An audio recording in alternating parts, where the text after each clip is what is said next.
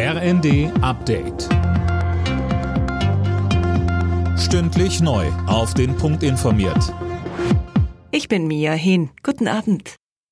Nach dem schweren Zugunglück bei Garmisch-Partenkirchen hat sich die Zahl der Toten auf fünf erhöht. Die Bergungsarbeiten laufen